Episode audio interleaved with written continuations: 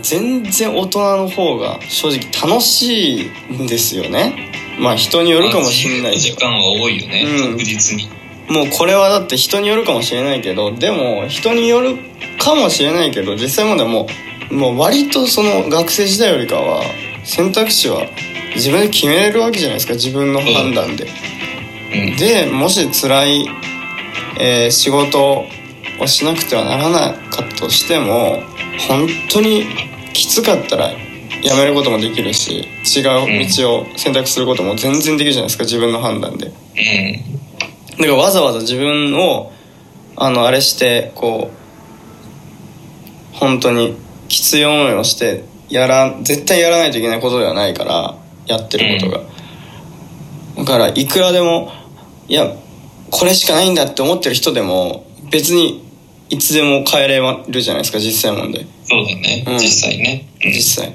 まあ学生も学生で別に行かない学校に行かないっていう選択もできるかもしれないけどまあでもまあ結局ほとんどの人がやっぱりまあ行かん行くことになるし行かないといけないっていうことにもなるしまあ人にはよるけどねそれはもちろん。だけどまあまあ割と反強制的。今よりも、まあ、反強制的なまあ親からのあれもあるしね。そうだね。うん。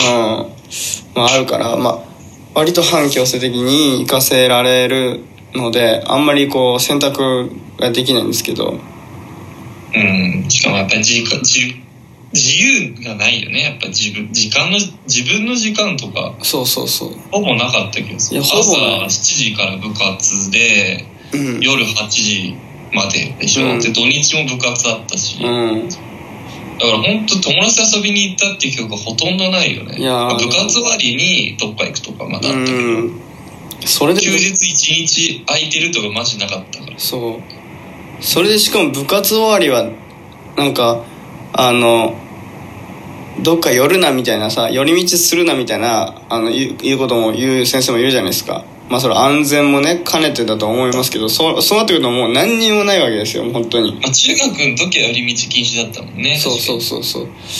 だからなんかあのいや学生ってめちゃめちゃ大変だよねっていううん。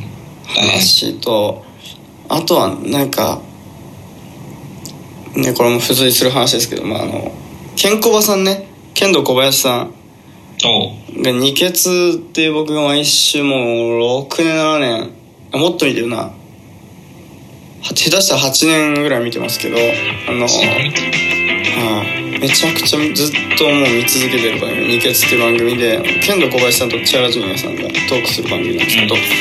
剣道小林さんがなんかどっかの会で言ってたのめちゃめちゃ印象に残ってることがあってなんか